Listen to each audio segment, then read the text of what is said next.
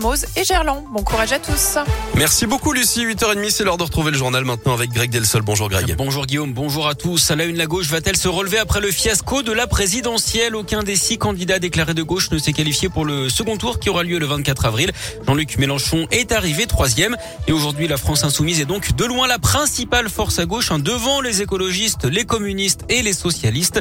Mais si l'union n'a pas été faite pour cette présidentielle, la gauche lyonnaise, elle, appelle au rassemblement en vue des législatives qui auront lieu dans deux mois, Philippe Lapierre. Et d'abord, l'évidence du constat. Nous sommes euh, éparpillés façon puzzle, si je peux m'exprimer ainsi et faire référence euh, au tonton flingueur. Et c'est pas en plus ce qu'attendent les Françaises et les Français, parce qu'ils votent à gauche. Ensuite, pour Cédric Van Stevendel, le maire socialiste de Villeurbanne, la gauche a un réservoir de voix qu'il faut réussir à rassembler. C'est nous qui n'arrivons pas à trouver le terrain d'entente. Donc c'est nous qui sommes coupables. C'est nous, euh, les responsables politiques, qui n'arrivons pas à construire cela. Et donc ça, c'est notre responsabilité. Donc c'est à nous de nous mettre au boulot là-dessus. La métropole de Lyon pourra-t-elle servir d'exemple. Son président écologiste Bruno Bernard y croit. Moi, je vois qu'à la métropole de Lyon, depuis presque deux ans, on travaille avec les socialistes, les communistes, les insoumis et que ça fonctionne très bien.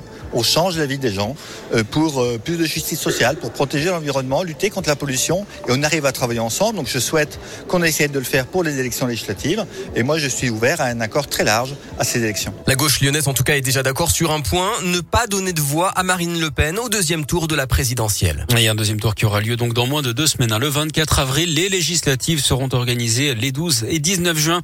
En attendant, la campagne de l'entre-deux tours est lancée. Emmanuel Macron a lâché du lest sur les retraites hier. Le président candidat n'exclut pas un référendum hein, sur cette réforme très discutée. Il se dit prêt à bouger sur ce dossier pour rassembler autour d'un compromis et d'un consensus. Emmanuel Macron qui était en déplacement hier dans le nord de la France pour démarrer donc cette campagne de l'entre-deux tours. Il a d'ailleurs reçu hier le soutien du MEDEF pour le second tour. Jean Lassalle, lui, votera blanc le 24 avril. Son côté, Marine Le Pen était en déplacement dans Lyon à la rencontre notamment d'un céréalier. Et pour elle, je cite, le front républicain est une manière de se faire sauver quand on ne le mérite pas. Elle tiendra aujourd'hui une conférence de presse sur la démocratie et l'exercice du pouvoir avant d'aller aux 20h de TF1 ce soir.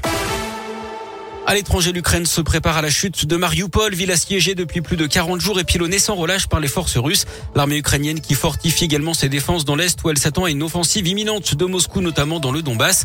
Les gendarmes français sont arrivés en Ukraine hier pour enquêter sur les crimes de guerre commis dans la région de Kiev.